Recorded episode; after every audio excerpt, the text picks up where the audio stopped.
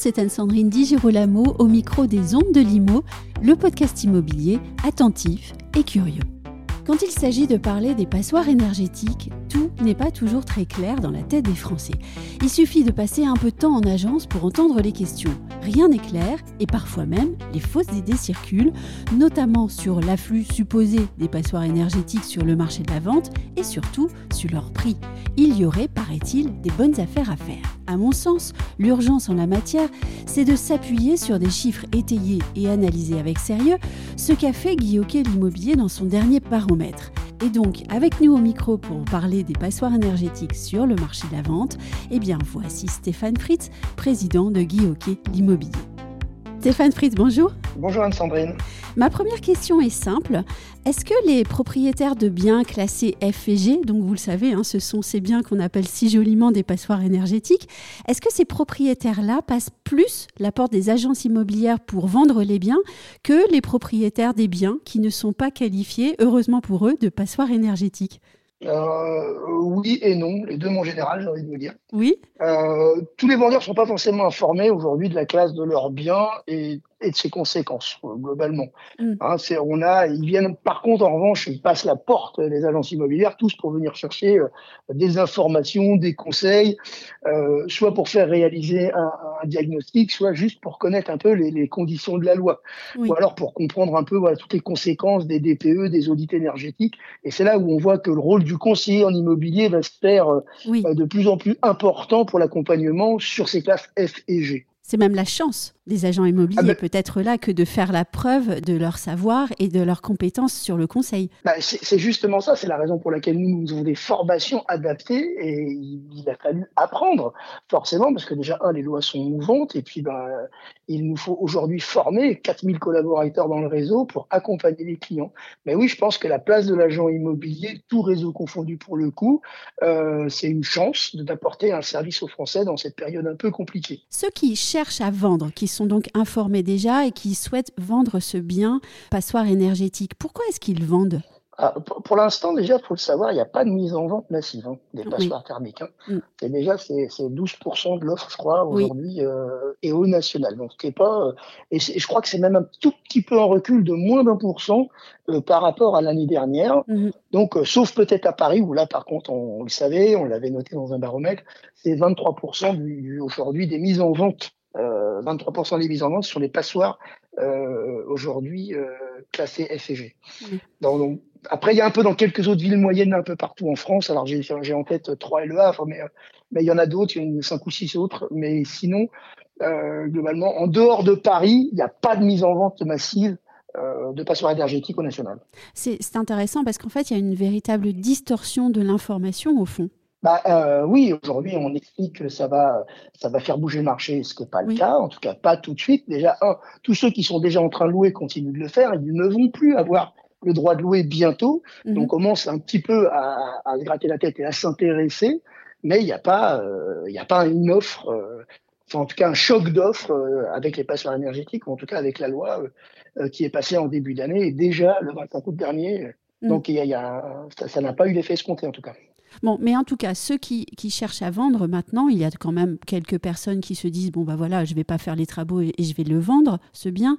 Euh, est-ce que sur le prix, ils sont prêts à négocier? Est-ce est que d'un autre côté, les acheteurs, ils misent peut-être trop fortement sur une décote du prix de ces biens-là? Alors, je me fais interpeller sur les réseaux sociaux à ce sujet-là par des agents immobiliers qui sont fâchés parce qu'ils disent ils disent que le prix ne bouge pas. Et pourtant, le fait est, le prix ne bouge pas. Mhm. Nous, aujourd'hui, j'ai envie de dire non, les vendeurs n'ont pas encore accepté ça ne veut pas dire que ça ne va pas bouger. Hein. Oui. Et c'est pas mon propos. Mon propos, c'est d'analyser un baromètre aujourd'hui qui est fait un de nos transactions et aussi de 15 sites, donc de réellement l'offre opposée. Aujourd'hui, les vendeurs n'ont pas encore accepté que le marché est en train de changer. Donc il faut réajuster le prix. Et à nouveau, il est important encore d'avoir un travail pédagogique du professionnel de l'immobilier. On voit bien que là, à ce moment-là, c'est vraiment nécessaire. Et sur les passoires, il y a des décotes moyennes de 14% affichés en France, donc il y a quand même une décote malgré tout, une, légère décote pour le coup, Et sauf dans des villes où il y a carrément des décotes assez fortes, normalement, qui sont Brive, je crois, Avignon et hier. Et là où ça l'est moins, c'est sur les villes extrêmement tendues quand on voit à Paris et à Lyon, il y a des toutes légères décotes. C'est-à-dire que même s'il y a des travaux à faire, même s'il y a une vente qui se réalise, c'est un, marché tellement tendu qu'il y a assez peu de décotes sur le prix. Mais sinon, massivement, on ne voit pas de, euh, comme on ne voit pas de mise en vente, aujourd'hui, ça n'impacte pas le marché sur ces prix. J'étais présente à un, colloque euh, dernièrement et j'ai entendu un avocat euh, éminemment brillant qui donnait l'une de ses idées parce qu'il disait pour les acheteurs de biens passoires énergétiques qui ont bénéficié d'une décote, il y a quand même un problème, c'est que pour l'instant, on peut acheter un bien passoire énergétique avec cette décote si le vendeur a bien voulu l'accorder. Et, d'un autre côté, eh bien, il n'y a aucune obligation de la part du gouvernement de faire ensuite la preuve que ben certes, on a acheté une passoire énergétique, mais en même temps, eh bien, on va effectivement faire des travaux de rénovation énergétique. Et donc là, il y a peut-être aussi euh, un vide juridique ou quelque chose. Qu'est-ce que vous en pensez? Alors déjà, euh, oui, euh, pour le moment, le DPE et le DIT ont un rôle informatif et pas d'obligation aujourd'hui de travaux. Oui.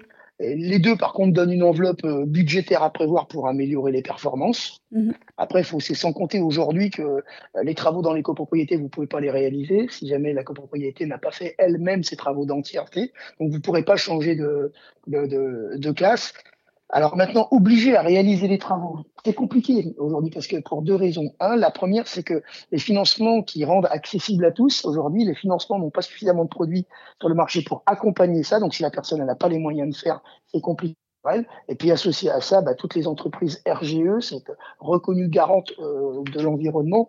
Euh, il n'y a pas suffisamment d'entreprises pour réaliser l'intégralité des travaux du parc aujourd'hui F et G. Donc obligé, c'est pas vraiment ma cam, ça n'a jamais été vraiment mon, mmh. Voilà, je ne pense pas qu'il faille faire ça. Informatif, c'est déjà bien. Là où ça va s'accélérer, c'est quand on n'aura plus le droit de louer. Le jour où on n'a plus le droit de louer, euh, oui, je pense que ça va s'accélérer parce qu'ils n'auront pas le choix aujourd'hui les investisseurs.